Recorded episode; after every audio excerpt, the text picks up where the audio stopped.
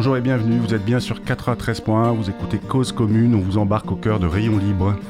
Rayon Libre, c'est une idée originale d'Abel Guggenheim et la seule émission radio sur la bande FM qui donne la parole à celles et ceux qui font du vélo, celles et ceux qui font le vélo.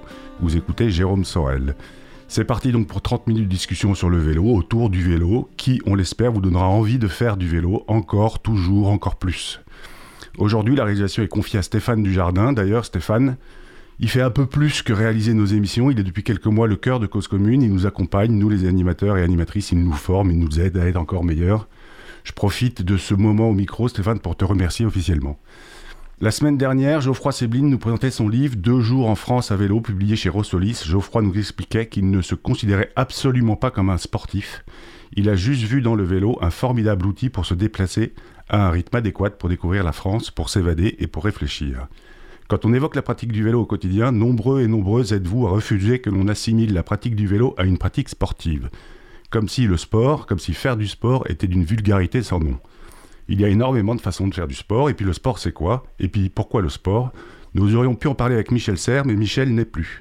Nous sommes donc allés chercher un autre penseur, un autre philosophe, Raphaël Vercher. Il est docteur et agrégé de philosophie, professeur de philosophie au lycée, chercheur associé au laboratoire sur les vulnérabilités et l'innovation dans le sport à l'Université de Lyon 1. Nous allons donc tenter de philosopher, enfin surtout Raphaël, sur le vélo. En quoi le vélo est un sport ou un moyen de se déplacer primitif et animal? Puis nous allons parler de la notion d'effort dans nos sociétés parce que se déplacer à vélo, c'est parfois un effort, même si je lis souvent que les vélotaffeurs et vélotaffeuses décident de se déplacer à vélo par flemme. Le vélo, un mode de déplacement de flemmard, vraiment. Bonjour Raphaël. Bonjour. Euh, merci vraiment d'être avec nous aujourd'hui, Raphaël. Euh, Raphaël, vous êtes notamment l'auteur d'un livre qui, est assez étonnant, qui est publié aux éditions du Volcan, au dernier, qui a été édité au, dernier trimestre 2020, avec le titre Philosophie du triathlon. Euh, évidemment, au sein d'une émission comme, euh, qui est, qui est dédiée au vélo, on va surtout essayer de se concentrer sur la pratique du vélo. Donc c'est la deuxième épreuve d'un triathlon. Dans votre livre, très vite, vous proposez cette théorie, la triathlon serait une métaphore de l'évolution de l'homme. Est-ce que vous pouvez nous en dire un peu plus? Oui, tout à fait. On peut un peu lire le triathlon comme euh, euh, quelque chose qui euh, dit, qui enseigne sur l'évolution de l'espèce humaine. Oui. et ça, c'est intéressant de l'envisager sous cet angle parce que peut-être qu'on pourrait voir une explication de pourquoi est-ce que les épreuves dans le triathlon sont celles-là, c'est-à-dire la natation, le cyclisme et la course à pied. Et aussi, ça permettra d'expliquer en quoi euh, c'est cette succession-là qui peut être plus pertinente qu'une autre. Euh, alors, ce qu'on observe, bah, évidemment, c'est qu'on commence euh, par l'élément aquatique, comme nos ancêtres lointains qui n'étaient pas encore, faisaient pas encore partie de l'espèce humaine, et puis qui sortent de l'eau dans une forme de quadrupédie qui est typique de la position qu'on peut avoir sur un vélo et qui est encore plus patente sur un vélo de triathlon où euh, généralement on adopte une position euh, aérodynamique et on est euh, vraiment penché sur sa machine à quatre pattes. et c'est avec les mains finalement qu'on arrive à, tourner et s'orienter. Et on continue cette évolution par le stade de la bipédie avec la course à pied. Où, là on devient des bipèdes fiers et altiers. Oui, c'est ça, en tout cas en théorie, parce que la course à pied, c'est la dernière épreuve du triathlon et généralement, on commence à être assez fatigué, euh, que ce soit sur les longues distances ou même les courtes distances. Et euh, parfois, on perd un peu de, sa lucidité. D'accord. Et alors, moi, j'imagine quand même que l'une des raisons aussi pour lesquelles on met la, natation en, premier, c'est aussi pour des raisons de sécurité. On est, a priori, on est frais. Euh, voilà, je pense que là, on est frais et c'est plus simple de, de, commencer par la natation plutôt que de finir par la natation, qui n'est plus du tout notre milieu naturel, l'eau. Absolument, et ça fait aussi partie des explications qu'on peut donner. Euh, la natation, c'est euh, sans doute euh, l'épreuve où il y a un danger qui est beaucoup plus tangible que dans le cyclisme ou la course à pied. il est possible qu'on meure en cyclisme ou en course à pied, mais pas directement du fait des éléments qu'on affronte. Hein. En vélo, l'élément qu'on affronte, c'est le, le vent. Bon, mis à part rouler en pleine tempête, on risque euh, rarement euh, de, décéder euh, uniquement par le vent. Hein. C'est plutôt bah, les, autres coureurs ou les, véhicules qui peuvent poser ou des accidents. Mais, mais, pour, pour, revenir au vélo, donc quand on est sur un vélo, on, a, on, on, revient à un statut de quadrupède, on est une sorte de guépard finalement. est-ce que est-ce que c'est est-ce que c'est, enfin, je dirais, ce, cet attrait pour le vélo qu'on voit notamment là dans, les, dans, dans, nos villes et dans nos régions et dans nos territoires, est-ce que c'est un, c'est, je dirais, euh, accepter, euh, accepter son, son, je dirais, assouvir un instinct, un, ouais, un instinct. Oui, bah, là, il y aurait plusieurs lectures à faire. Euh, cette lecture du, du cyclisme qui partagera avec la quadrupédie, c'est quelque chose qui est très ambigu hein, dans le, le cyclisme. C'est quelque chose qui est vraiment accentué dans le triathlon, hein, où vraiment on est aplati sur la machine. Ouais. Mais euh, c'est quelque chose justement qui a pu poser problème par le passé, puisque il y avait un privilège de la station debout, et on a beaucoup favorisé historiquement la position debout dans les euh, machines hein, dans les vélos qui ont pu être produits. Et c'est ça qui a euh, notamment euh, freiné en, grande partie l'adoption d'autres positions sur les vélos qui pourtant peuvent être plus intéressantes en termes de rendement et d'aérodynamisme, comme notamment les positions couchées, avec le vélo couché quand on est sur le dos. ça, quand on lit les journaux, bah, parfois il y a des, des, des, observateurs qui jugent cette position indigne de l'espèce humaine et finalement qui euh, considère qu'il faudrait euh, se poser sur la bicyclette comme le fait un, euh, un cavalier sur son cheval. parce que la bipédie, c'est le privilège de l'humain. même si évidemment on comprend bien que quand on est sur un vélo, bah, généralement on tient quand même le guidon, donc nos mains sont occupées. Donc y a, on est vraiment sur cette ambiguïté-là entre effectivement une sorte de retour à la quadrupédie, mais une quadrupédie qui est un petit peu refoulée, où on voudrait quand même être un fier humain qui conduit son vélo comme on conduit un cheval, et donc comme euh, une forme de maîtrise d'un animal qui serait mécanique. Donc d'un côté, au fait, donc se déplacer à vélo, c'est, on pourrait dire que c'est un refus de modernité, mais comme vous dites que c'est quand même très ambigu, euh, c'est aussi un signe d'une grande modernité aujourd'hui? Oui, absolument. Mais ça, c'est, euh, on est tout à fait dans cette ambiguïté, et on le voit avec la naissance du vélo dès le 19e siècle, dès la fin du 19e siècle. fin du 19e siècle, la bicyclette, le vélo la vélocipédie, hein, ça a changé de nom, euh, elle est vraiment synonyme de modernité. Euh, vélocipède, c'est une des premières appellations. Étymologiquement, ça signifie euh, ce qui permet d'aller vite avec ses pieds. Et c'est vraiment le, l'expression de ce que peut faire la fin du Second Empire et la Belle Époque d'une manière vraiment paroxystique du point de vue de l'émergence des nouvelles techniques.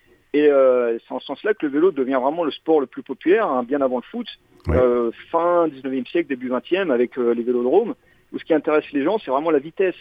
C'est la vitesse euh, qu'on peut obtenir avec le, le vélo et la, démultiplication de, de l'effort humain. Et puis, et, alors on en parlera après la chronique d'Abel et vos textes, mais c'est aussi ce que ce qu'on lit dans votre livre, la philosophie du triathlon, qui est édité par aux éditions du Volcan, c'est la nature humaine, c'est la, nature du moindre, enfin le refus du moindre effort, ou en tout cas optimiser le moindre effort. Euh, on en parlera juste après. Là, on va lancer la chronique d'Abel, euh, qui lui n'est pas partisan du moindre effort. Euh, je suis pas sûr qu'il est euh, qu'il voit le vélo véritablement comme une activité sportive dans le sens sport et performance. Par contre, je suis sûr qu'il se reconnaît la notion de vélo comme une activité pour le bien-être. Donc Abel, je vais te laisser le micro euh, pour ta chronique hebdomadaire. La personne qui au gouvernement s'occupe du vélo est le ministre délégué chargé des Transports, Jean-Baptiste Djebari. Il a une formation de pilote de ligne et, avant de se lancer en politique, il a toujours travaillé dans le secteur aéronautique. Il a succédé dans cette fonction à Elisabeth Borne lorsque celle-ci est devenue ministre de la Transition écologique. Elisabeth Borne a toujours été intéressée par le vélo comme mode de déplacement et très impliquée dans le développement de son utilisation. Jeudi dernier, 11 février 2021, Jean-Baptiste Djebari s'est rendu à Colombes pour visiter l'entreprise Safran qui travaille sur la décarbonation du secteur aérien, puis chez Total à Gennevilliers pour l'inauguration d'une station de GNV gaz naturel véhicule, et de bio-GNV. Il s'implique beaucoup dans l'aéronautique et l'automobile. Le même jour, Barbara Pompili, ministre de la Transition écologique, s'est rendue dans un supermarché de la métropole lyonnaise pour présenter l'étiquette CO2 Score indiquant l'impact climatique des produits, a fait un trajet en covoiturage sur une voie réservée, puis un autre en bus électrique nouvelle génération. Elle a visité une station de vélo cargo et discuté avec un maire de l'encadrement de la publicité dans les communes. Ce déplacement officiel était destiné à mettre en avant plusieurs mesures du projet de loi Climat et résilience censé répondre aux 149 propositions formulées par la Convention citoyenne pour le climat. Bien sûr, les avancées pouvant être attendues de ce projet de loi sont sensiblement moins ambitieuses que celles contenues dans les propositions formulées par les 150 citoyennes et citoyens tirés au sort. Qui pouvait honnêtement croire que ce ne serait pas le cas?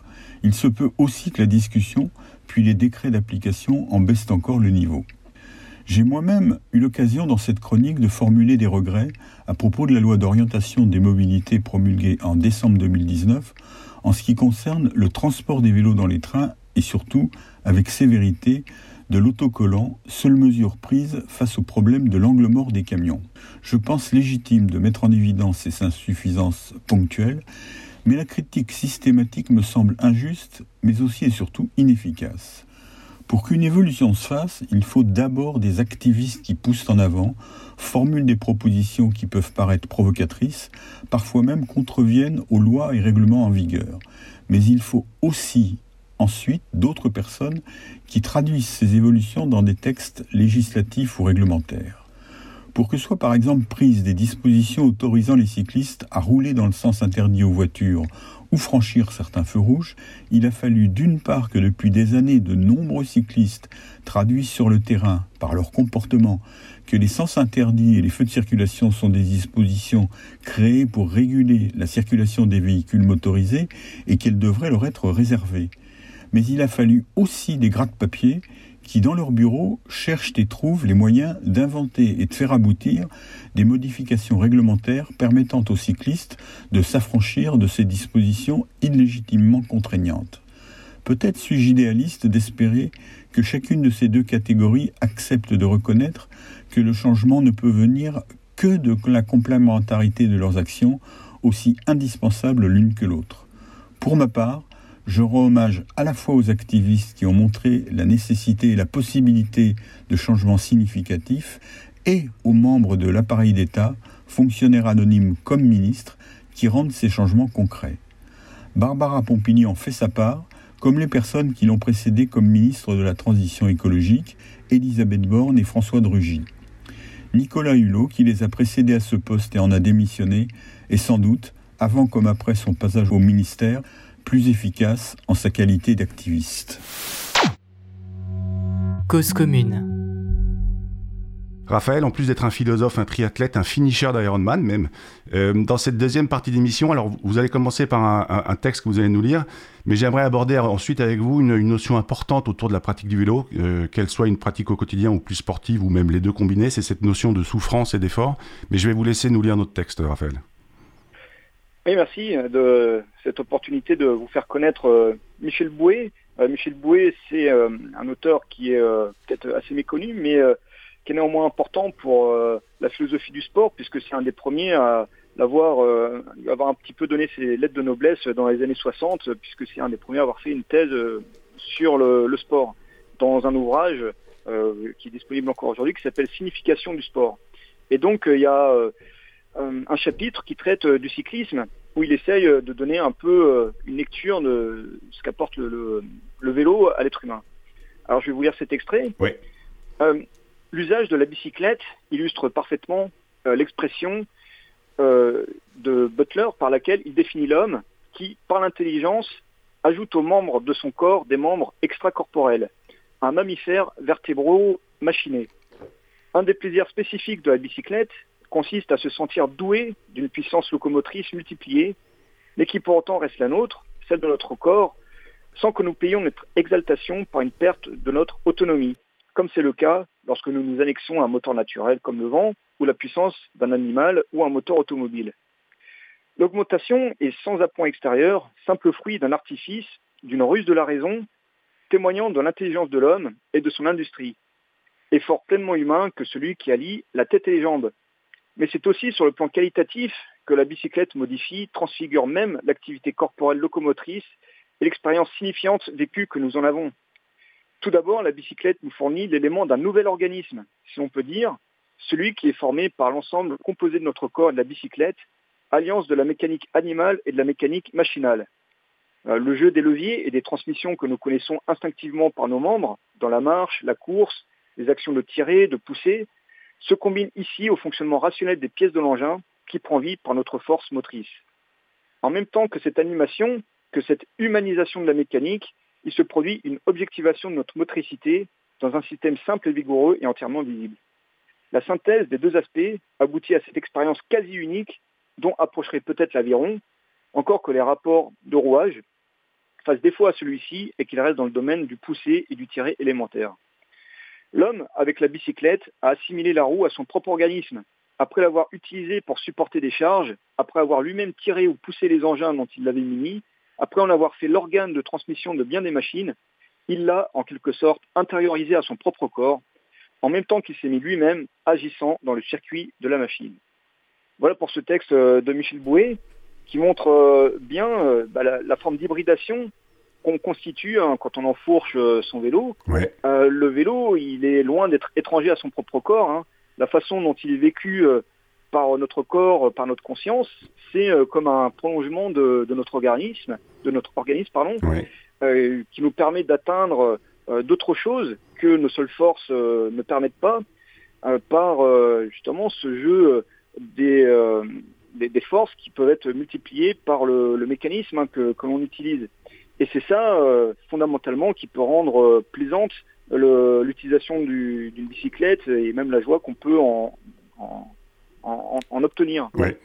Alors, ce, qui est, intéressant dans ce texte, c'est ça, c'est cette notion de faire qu'un avec, la machine, avec le vélo. Euh, malgré tout, euh, alors l'auteur prend, aussi l'exemple de l'aviron, il faut malgré tout produire un effort pour se déplacer sur son vélo. Et aujourd'hui, on a l'impression que dans nos, sociétés au 21e siècle, la notion d'effort pour se déplacer est quelque chose de bah, qui, qui, qui, ne donne pas très envie, en fait. Est-ce que c'est l'un des enjeux, selon vous, pour euh, démocratiser et pour mettre encore plus de monde sur des vélos? Oui, complètement. Euh, il y a un enjeu autour de cette notion de l'effort, de, la souffrance. Mmh. Euh, on est sans doute rentré dans une période qui place l'hédonisme, hein, c'est-à-dire le, l'idée que euh, le, la, vie se limite euh, à la recherche de plaisir, qui place donc l'hédonisme vraiment en son centre. Et euh, c'est ça qui peut sans doute décourager la pratique des, du, cyclisme et d'autres moyens de locomotion qui font appel à l'effort humain. un indice de ça, c'est sans doute que ce qui contribue aujourd'hui à développer davantage le cyclisme, c'est tous les systèmes d'assistance électrique qui se développent beaucoup et qui euh, font euh, se, développer euh, le, vélo. Et, selon vous, juste, enfin, pour reprendre cette notion d'hédonisme, selon vous, par exemple, le vélo à assistance électrique irait dans cette tendance hédoniste ou répondrait à cette tendance hédoniste de nos sociétés? Oui, je pense complètement. Hein. Quand on fait du vélo à assistance électrique, la dimension de l'effort, elle est totalement chamboulé. Et euh, c'est même le but hein, du moteur électrique, c'est euh, bah, de faire en sorte qu'on ne se sente pas euh, nécessairement fatigué. En tout cas, dans l'utilisation qu'en font le plus grand nombre. Il y a évidemment l'utilisation sportive du VAE, il y a même tout un tas de championnats qui se développent avec le, VAE, notamment en VTT. Oui, oui, il y a des, bientôt, je crois qu'il y a des championnats de VTT à, assistance électrique. Là, je ne sais plus quand, mais oui, oui, ça commence à, ça commence à arriver. mais ce qui est, ce qui est, enfin, si on, bascule sur une, une pratique un peu moins sportive, mais plus quotidienne, euh, est-ce que euh, est-ce que c'est une enfin le vélo assistance électrique est une réponse adaptée selon vous? Euh, ça, il y a tout un tas d'études scientifiques hein, qui euh, s'intéressent euh, actuellement euh, aux avantages et pourquoi pas peut-être aux inconvénients du vélo électrique. du côté des avantages, il est certain que le VAE, ça permet de rendre accessible mmh. le, cyclisme et d'une certaine manière de le démocratiser auprès de populations qui, pour le coup, restaient sédentaires jusqu'à présent. Hein. Que ce soit les personnes âgées, que ce soit les personnes qui étaient peu enclines à l'effort physique, euh, qui du coup vont trouver avec le, moteur électrique euh, une raison d'avoir euh, d'avoir un effort physique qui va être un petit peu euphémisé, c'est-à-dire qui va être un, petit peu adouci. Donc ça serait un moindre mal qui permettrait de pousser à, la pratique physique tout un ensemble de populations. Et, ouais, mais, mais, pourtant, alors si je reprends ce que vous, ce qu'on peut lire dans votre livre, La philosophie du triathlon, euh, on, sent bien que euh, dans ce que vous décrivez quand vous faites votre Ironman et quand vous décrivez euh, ces, sentiments ou ces émotions du sportif, il y, en a, y en a quand même quelques-uns qui aiment souffrir sur leur vélo ou dans le sport d'une manière générale. Est-ce que, est que finalement le vélo, le vélo assistance électrique, bah, c'est qu'une partie de l'expérience finalement? Oui, là c'est certain que ça transforme l'expérience et que ça en abolit une dimension. Hein. Euh, je pense que là-dessus, ce qui peut être essentiel, c'est de distinguer euh, le plaisir de la joie, que, comme l'ont fait euh, mmh. tout un ensemble d'auteurs de la tradition philosophique. le plaisir, c'est vraiment les sensations agréables qu'on pourrait obtenir d'une activité, quelle qu'elle soit. le plaisir, il est certain qu'on en a hein, dans le cyclisme. quand on pédale sans avoir mal aux jambes, mmh. c'est sans doute bah, voilà, quand, ce qu'on ce qu'on va avoir quand on fait une sortie euh, pendant les, premiers temps. Mais euh, souvent, euh, il va y avoir une souffrance qui va avoir lieu, et c'est ça qui va rebooter peut-être certaines personnes qui vont préférer prendre un VAE à ce moment-là. Et cette souffrance, bah, qu'est-ce qu'on va rechercher dans cette souffrance? C'est justement le, fait qu'on est capable d'en triompher. C'est justement le fait qu'on est capable de l'endurer, de la surmonter. Et c'est là où... et bah, de la repousser aussi peut-être. Et de la repousser tout à fait. Et c'est là où on n'est plus forcément dans une quête de plaisir, parce que c'est pas une, euh, une, partie de plaisir justement. Euh, ce qui va être euh, intéressant ici dans cette ce triomphe vis-à-vis de la souffrance et de la douleur, c'est plutôt la joie. La joie, c'est vraiment le sentiment de se sentir vivant, c'est le sentiment de sentir que son corps gagne en puissance, gagne en perfection sur les choses, est capable bah, finalement de gagner en empire.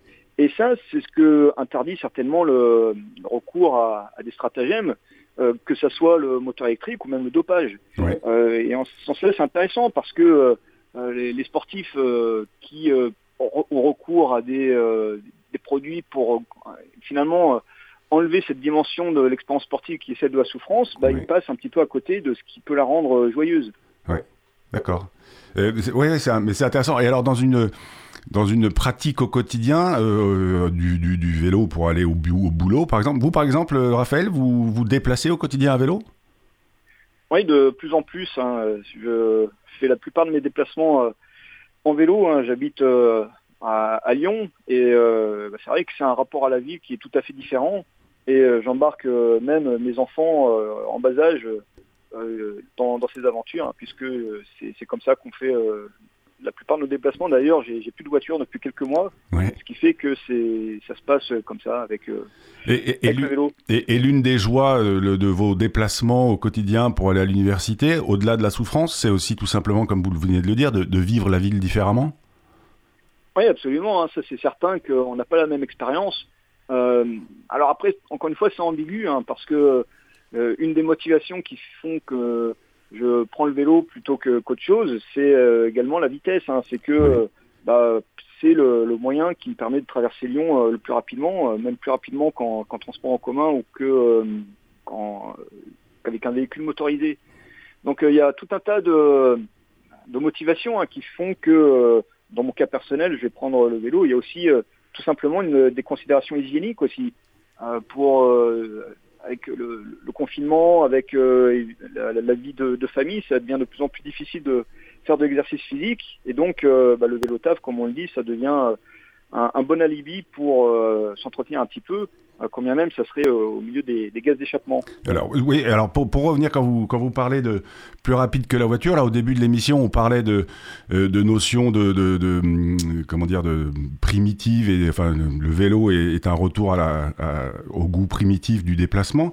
Euh, est-ce que, et, la notion d'effort aussi, est-ce que finalement euh, le fait que euh, se déplacer en voiture ou en transport en commun dans nos villes devienne de plus en plus compliqué, le, vélo devient une solution finalement de flemmard et, et, la souffrance, est on, on, fuit la souffrance d'un déplacement en voiture pour, euh, pour profiter du vélo Est-ce qu'on pourrait avoir une, sorte de conclusion comme ça ou pas? Oui, encore une fois, je pense que ça va être ambigu, ça va dépendre des, des pratiquants. en tout cas, il est certain que ce que je vois de ma propre expérience euh, depuis quelques années, c'est le, fait que à Lyon, les pistes cyclables soient de plus en plus empruntées par des, des, VAE, par des vélos à assistance électrique. Et là, effectivement, je pense qu'on est dans simplement une perspective hédoniste du moindre effort, de la facilité. Et un indice de ça, c'est que bah, dès qu'il pleut, dès qu'il fait plus froid, tous ces utilisateurs en, VAE, on, les voit disparaître. Oui, est-ce que c'est encore très vrai ça? Je, pense que ça, ça l'est de moins en moins quand même, non? De moins en moins, oui, c'est vrai.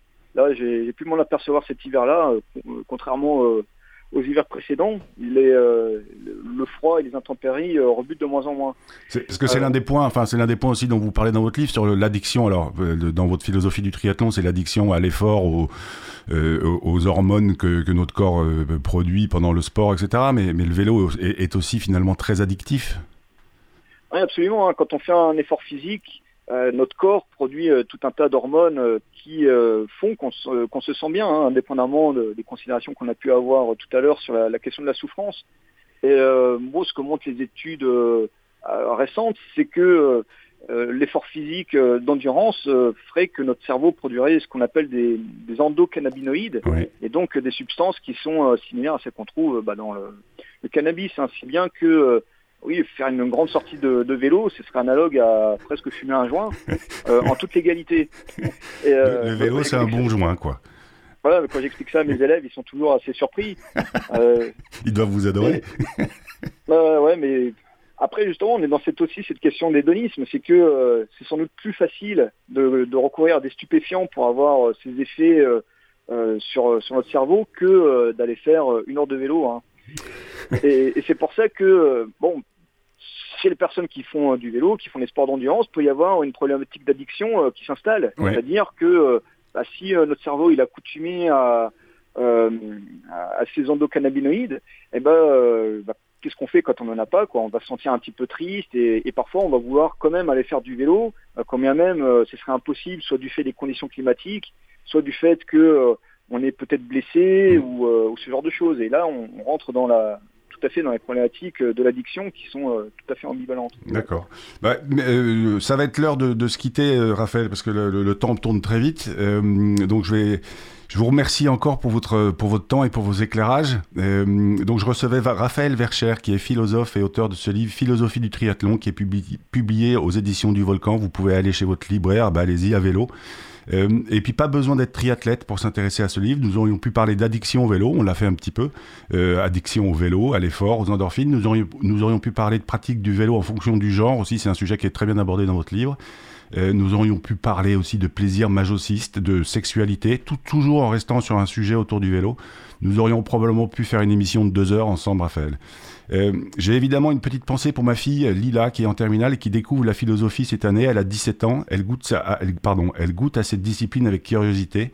Moi, il a fallu que j'attende mes 48 ans pour que je m'y intéresse. Finalement, je me dis que la philosophie, c'est comme le vélo, chacun y va à son rythme, chacun va y trouver ce qu'il veut aller y chercher. Je remercie encore Stéphane Dujardin pour la réalisation de cette émission, il est à mes côtés. Et pour conclure cette émission sur une note musicale, je vous propose d'écouter Thunderstruck. Alors, c'est pas le morceau d'ACDC qui est dans l'album Iron Man 2 qui aurait été une sorte d'hommage à Raphaël Vercher. Non, je vous propose une reprise un peu en mode fanfare d'école d'archi. Donc le morceau Thunderstruck toujours, interprété par le groupe Lucky Life, extraite de l'album South Brass. Et puis avec Raphaël, on vous laisse, on va se laisser aller à un plaisir primitif. Ni lui ni moi n'allons souffrir, nous allons pédaler. Parce que vous le savez, Raphaël, une journée sans pédaler, c'est une journée... C'est une journée perdue. Ou gâchée, voilà. merci beaucoup Raphaël, à la semaine prochaine et merci à tous et toutes pour votre fidélité.